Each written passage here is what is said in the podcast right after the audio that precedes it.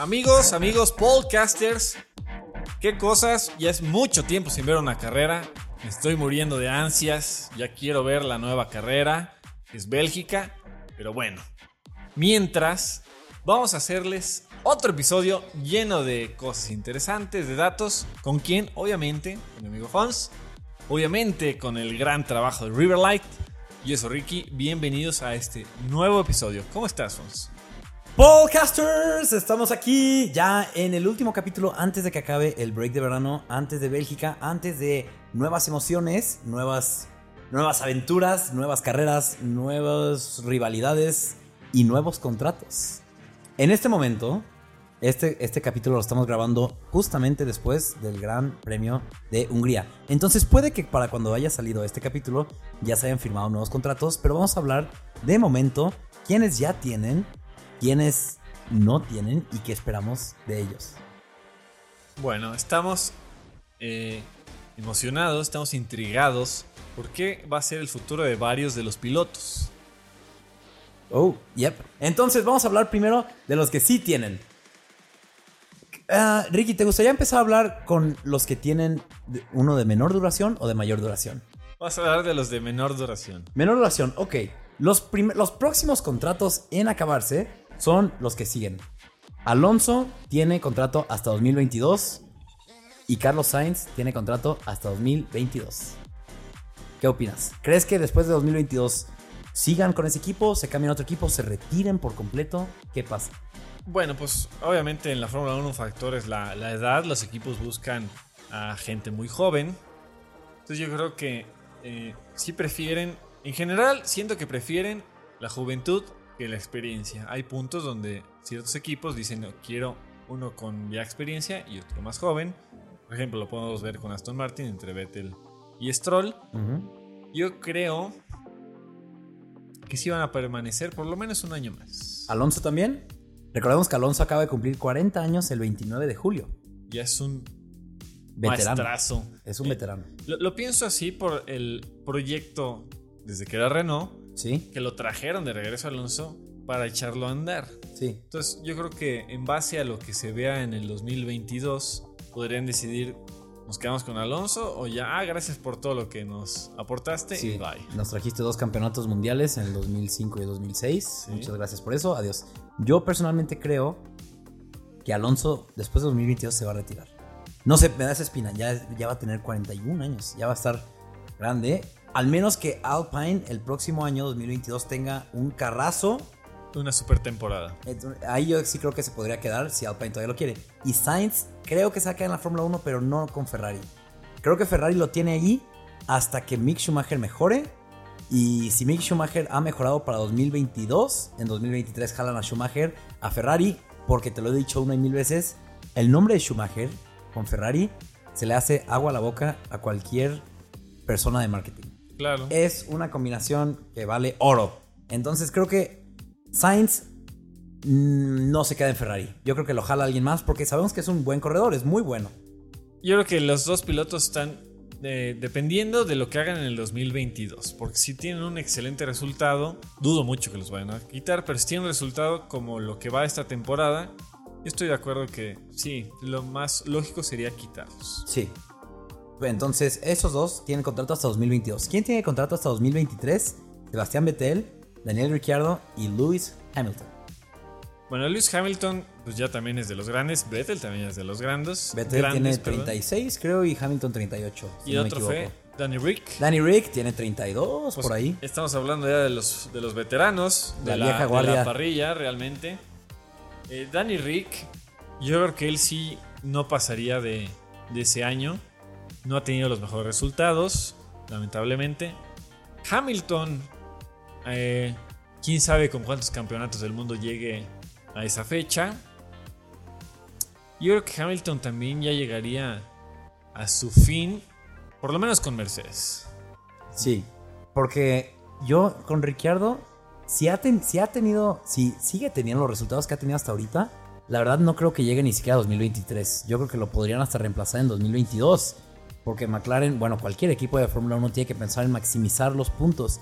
Y Danny Rick, en verdad no entiendo cómo ni por qué no ha podido sacarle provecho a ese McLaren después de lo que son hasta ahorita 11 carreras.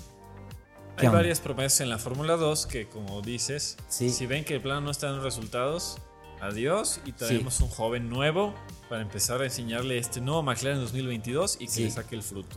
Hamilton creo que está muy ligado Hamilton a cómo está Mercedes con las nuevas reglas.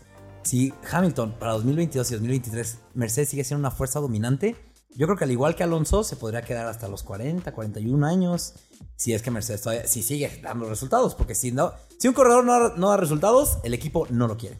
Entonces, Hamilton en 2023 creo yo que si va sigue ganando se queda. Si ya no gana, se retira y se pone a hacer cosas que le gustan, como sabemos que hace música, sabemos que también se dedica al diseño, se dedica mucho a apoyar causas que le hacen bien al mundo, como LGTBTQ, eh, todas esas plus, al cambio climático, a los, a los vegetarianos, también está muy de ese lado.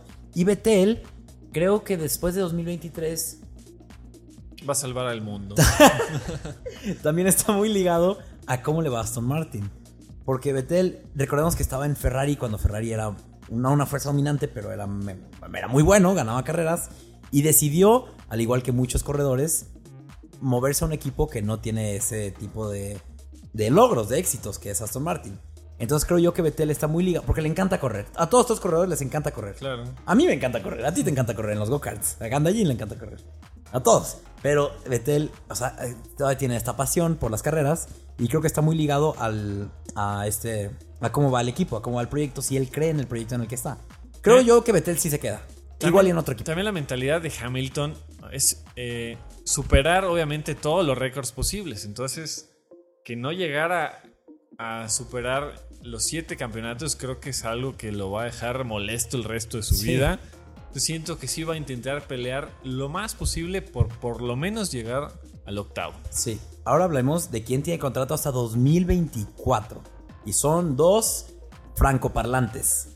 Esteban Ocon y Charles Leclerc.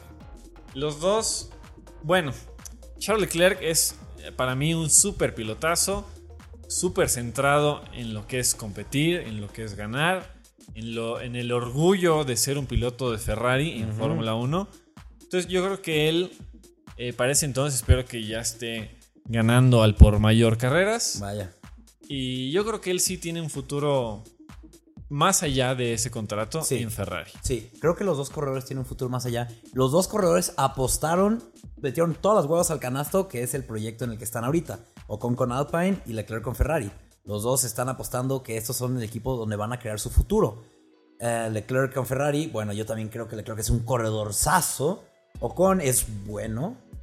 Ah, todavía le falta demostrar ese, ese, ese destello, esa, ese hambre por ganar, esa, esa habilidad escondida. Recordemos que Ocon ya estuvo en la Fórmula 1, salió y Sí. regresó. Sí, entonces Alpine apostó por Ocon y Ocon apostó por Alpine, al igual que Ferrari por Leclerc, Leclerc por Ferrari. Yo sí creo que los dos tienen futuro más allá de 2024. Igual y no con esos equipos. Va a depender mucho de cómo estén los equipos para ese entonces. Pero yo creo que sí.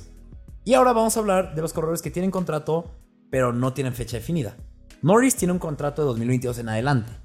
Al igual que los dos chicos de Haas. ¿Qué piensas? eh, Lando Norris es, eh, o sea, es cosa extraordinaria. Sí, Él es un potencial campeón del mundo en Fórmula 1, sin lugar a dudas. sí. Entonces McLaren lo tiene que cuidar porque si no alguien se lo va a robar. No lo va a soltar. Definitivamente Norris y McLaren son la pareja del futuro.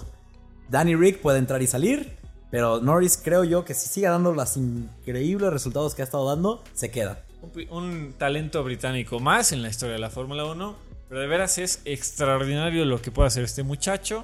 Lo vamos a, lo vamos a seguir escuchando por varios años. Sí. Mientras tanto, Mick y Mazepin. Mick Schumacher y Nikita Mazepin. ¿Qué crees que hay en puerta para ellos? Mick Schumacher todavía no muestra ese gran talento en Fórmula 1, porque en Fórmula 2 ya fue muy claro que sí tiene un talentazo.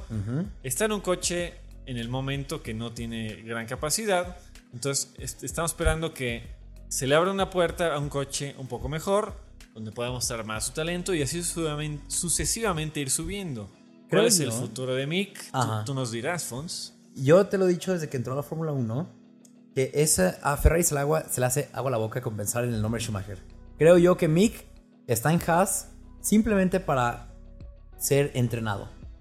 Mick va a estar en Haas este año. El que sigue, creo yo que para 2023 ya va a tener el talento, ya va a tener la habilidad de subirse a un Ferrari.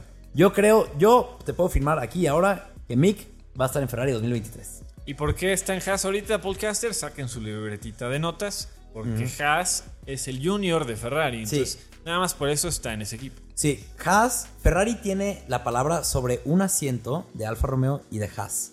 Porque eh, Alfa- eh, Ferrari les da motores. Y eh, parte de ese acuerdo es que Ferrari puede poner a uno de sus juniors en ese equipo. Entonces, eso es lo que pasó.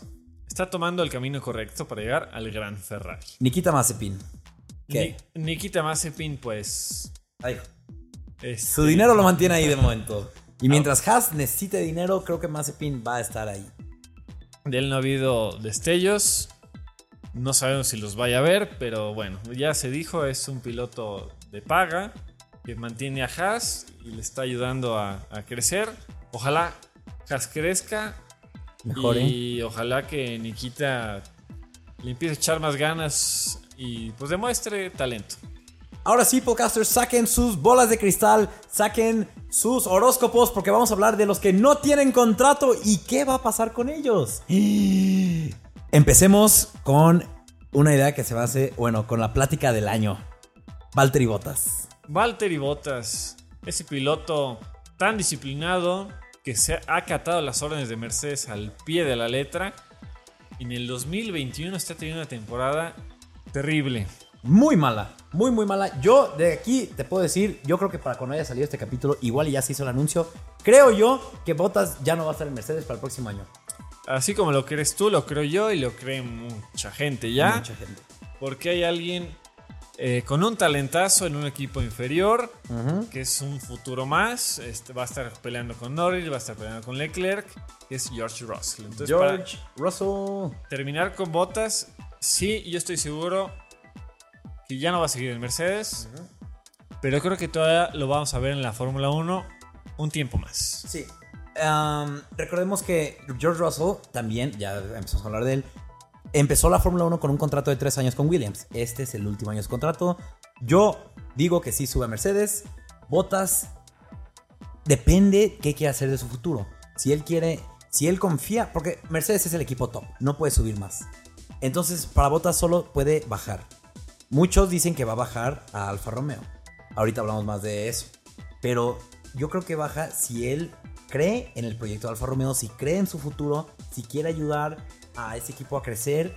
Ya lo vimos con David Coulthard en su momento, en el 2004, cuando bajó de McLaren, un equipo top en su momento, bajó a Red Bull en el 2005, que era un equipo que apenas estaba empezando.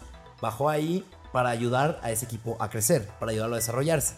Si Bottas todavía tiene esa, ya no hambre por victorias, porque ya no, ya no va a estar en un equipo como Alfa Romeo, ya no va a tener esas victorias, esas peleas por pole position, pero si tiene esa hambre de ayudar a crecer, él se mantiene en la Fórmula 1 y yo creo que sí.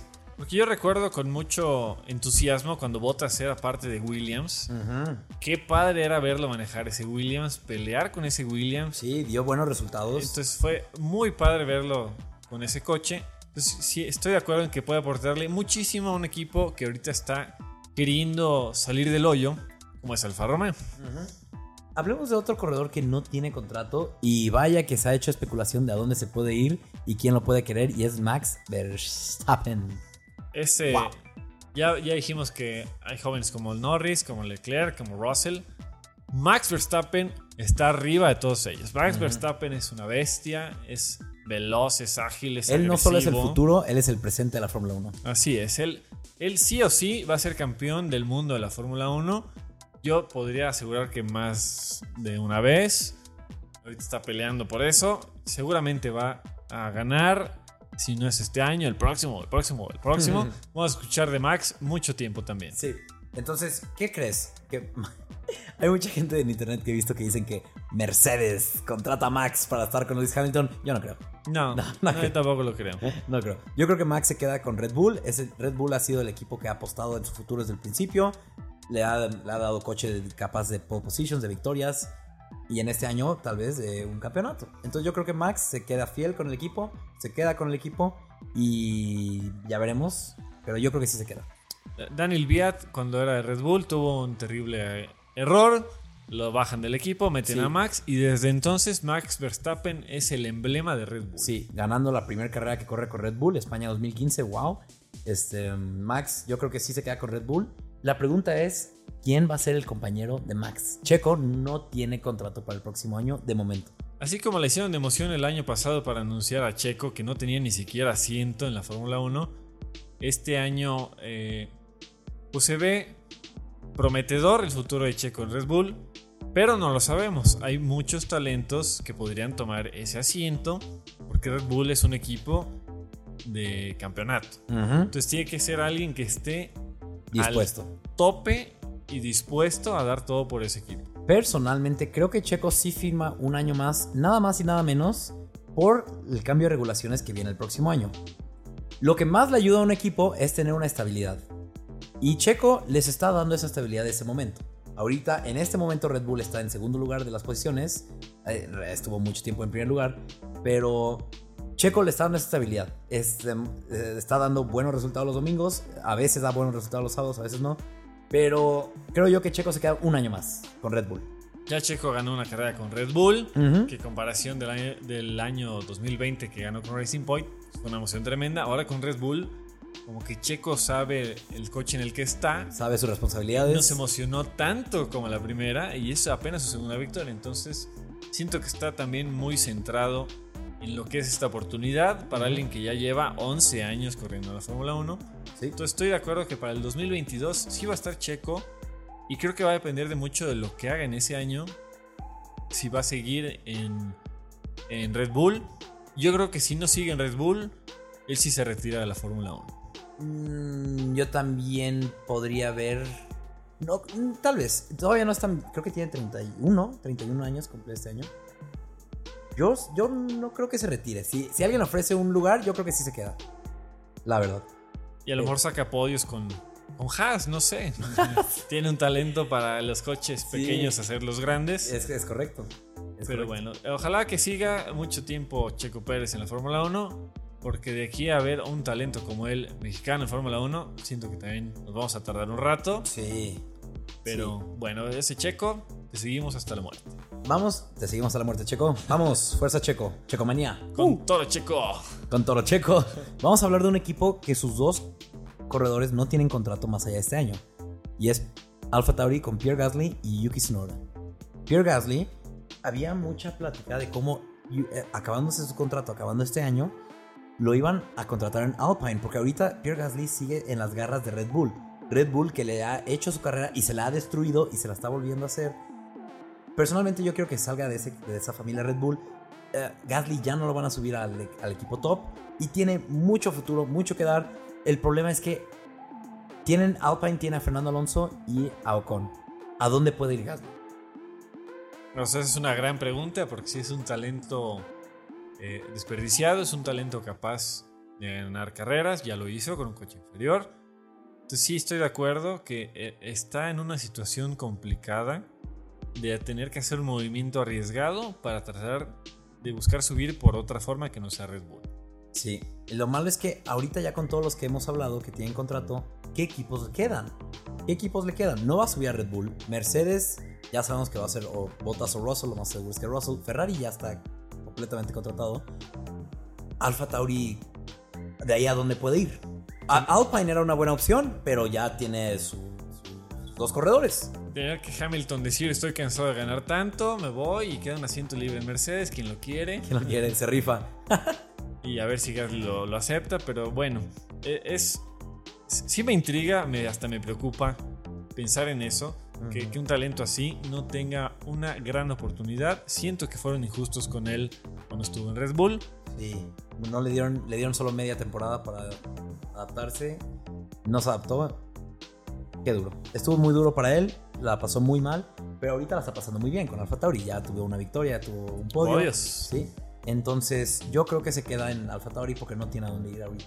Mínimo un año más. Sí, por lo menos en un año sí, estamos de acuerdo. ¿Y Yuki Tsunoda, qué dices? Eh, pues es novato, el novato japonés, que no ha tenido tampoco una gran temporada, pero es primera temporada. Y digo que el próximo año sí lo vamos a ver ahí, con Alpha Tauri, con este cambio de regulaciones. Pero...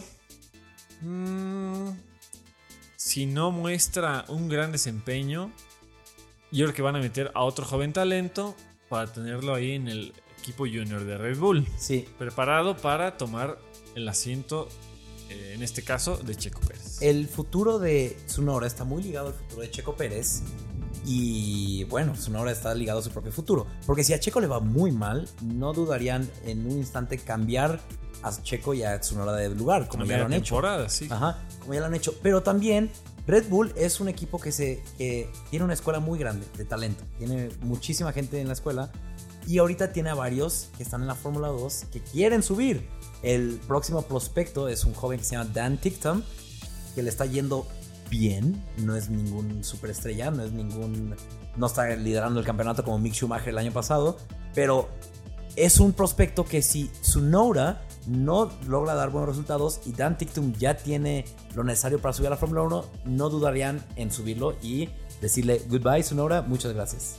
Entonces yo creo que el próximo año sí se queda, todavía, un año más. Red Bull es un equipo que juega con cuatro pilotos, son los Red Bull y los dos Alfa Tauri, para hacer los movimientos adecuados y que Max Verstappen tenga un buen compañero. Todo es centrado en Max. Así Todo es. se centra en Max. Entonces, si, si Checo, si Sonora le va muy bien, che, Sonora toma el lugar de Checo. Sí, cuando debería preocuparse el compañero de Max es cuando a los Alfa Tauri le está yendo muy bien. Sí. Porque si tú no demuestras que te está yendo mejor, que te está yendo excelente, Ajá. en cualquier momento te pueden cambiar. Ajá. Ahora, ah, brevemente quiero hablar de Stroll porque él no tiene contrato, pero sabemos que mientras su papá siga siendo el dueño de ahí, él se va a quedar ahí. Sí, La- Lawrence Stroll ya es prácticamente dueño del equipo. Es Sí, una cantidad, Aston Martin. un Ajá. porcentaje del equipo que le pertenece que Sí. no, va, no va a salirse Stroll. Hasta que de plano no sirviera para nada en el equipo, tuviera que pasar algo extraordinario. Entonces, Lance Stroll, lo bueno es que está mejorando. Cada vez lo vemos eh, un poco mejor, hace más puntos y demás. Ojalá que se mantenga así por el bien del equipo y de la inversión de su papá. Sí. Sí, bueno, Stroll ya sabemos que ahí se va a quedar. Y otro que, que está muy ligado al dinero, pero quiero tocar un tema interesante con él, es Nicolas Latifi. Nicolas Latifi viene de una familia muy rica. Muy, el, muy rica, el otro canadiense, los dos Ajá, canadienses. Ajá. Pero que es algo muy chistoso, su papá es dueño, su consorcio de inversionistas es dueño de parte del grupo de McLaren. Eso es interesante en pensar eso, de que maybe, no creo, pero maybe se podría dar que Latifi llegara a McLaren por puras palancas. Que no creo, la verdad. Sería un gran impulso para McLaren, pues obviamente a cualquiera le sirve una gran inversión. Sí. Sacan a Danny Rick, meten a Latifi, tiene más dinero. Ujú. Norris campeón del mundo de momento creo que Latifi se va a quedar en Williams mientras este siga dando dinero. Y Sí. va a seguir siendo así mientras Williams siga necesitando dinero. Y todos los equipos de Fórmula 1 necesitan dinero. Unos menos que otro. Williams ahorita sí necesita mucho. y bueno, y si estamos tan seguros de que George Russell va a tomar el lugar de Valtteri Bottas, el próximo año, ¿a quién ves tú en Williams? Esa es una muy buena pregunta porque he pensado, he pensado en dos. Es una buena pregunta. Me alejé mucho del micrófono, no sé si se escuchó. Es una buena pregunta porque creo que Bottas podría regresar al equipo que lo acogió por primera vez o alguna, algún futuro prospecto de la Fórmula 2 como Robert Schwartzman, Callum uh, Jason Deruvala son unos que se ven prominentes. Quién sabe, yo creo, me gustaría ver a Bottas en Williams nada más por ese lado romántico de que regresa al equipo que le dio su primera oportunidad. Pero no creo, creo que, creo que va a subir alguien de Fórmula 2 a Williams. Yo creo que sí, es, una, es un equipo de Mercedes, obviamente. Entonces cualquier talento sobresaliente de la Fórmula 2 da su gran paso a la Fórmula 1 y va a estar ahí, así como eh, Alfa Tauri con Red Bull, va a estar ahí ah, disponible para Mercedes. Sí. Y ahora vamos a hablar del último equipo que nos falta, de sus dos corredores que no tienen contrato, y es Alfa Romeo con Giovanazzi y Kimi Raikkonen. ¿Qué piensas de Giovanazzi? Bueno, Giovanazzi eh, no, no, no, ha- no se ha visto como un gran piloto, un gran talento, pero sí ha superado a su compañero en lo que va de la temporada 2021. Sí, correcto. Yo siento que Giovanazzi sí tiene su lugar muy claro en el 2022 y del que me preocupa hasta decirlo es de Kimi Raikkonen. Yo la verdad me duele en mi corazón decir esto, estoy al borde de las lágrimas, pero creo que este va a ser el último año de Kimi en la Fórmula 1. Va a ser un momento triste y oscuro para la Fórmula 1, para toda la comunidad de la Fórmula 1. la Fórmula 1 sin Kimi ya es algo rarísimo, es algo que ya ni podemos comprender, pero es muy probable que pase. Sí, yo voy a ser muy triste ese día que se anuncie, pero creo que la realidad se tiene que enfrentar. Kimi Raikkonen se va a retirar después de este año. ¿Y cuál crees que sea la posibilidad, antes de que se nos acabe el tiempo, que nos queda muy poco, de que veamos a alguien que estuvo en la Fórmula 1, que ahorita se que no está en la Fórmula 1, ver regresar? Por ejemplo, a. Ay, ¿Cómo se llama Hulkenberg. este? Hulkenberg, a, a Stoffel Van Dorn, a Nick De Vries, que fue campeón de, de Fórmula 2 en 2019 y se fue directo a Fórmula E. ¿Cuál crees que alguno de estos lo podemos ver regresar? Pues han sonado varios nombres. Ahorita la mecánica de, de Alfa Romeo es una experiencia, uno con experiencia y uno joven. Pues creo que Hulkenberg les podría servir. No sé qué tanto se vayan por ese lado de la experiencia en vez de juventud. Van Dorn, por ejemplo, Me gustaría ver a Van Dorn. es interesante esa opción. Inclusive por ahí hay ruido de botas en Alfa Romeo. Sí, bastante. Reemplazando un finlandés a otro finlandés. Exactamente, que también Botas pues ya no es tan joven, entonces estaría aportándole su gran experiencia. Y qué experiencia, qué mejor experiencia que la de Mercedes. Pero bueno, con esto se nos acaba el tiempo, podcasters. Fue un gusto para nosotros platicar de ustedes, sacar nuestra bola de cristal e imaginarnos nuestros escenarios ideales. Espero que ustedes nos compartan qué piensan de los corredores en el futuro. A quién quieren ver y en dónde. Díganos por nuestras redes sociales. Ya saben que estamos en Instagram, estamos en Facebook, estamos en Twitter. Escúchenos en Spotify, escúchenos en SoundCloud. Métanse a la Liga de Fantasía que ya va a empezar la segunda parte de la temporada. Si todavía no se meten, están muy a tiempo, pero háganlo ya, podcasters. Háganlo ya y nos vemos en el próximo capítulo. Hay premios para los ganadores de eh, la Liga de Fantasía. Correcto. Muy bien. Nos vemos, podcasters. Hasta luego, podcasters.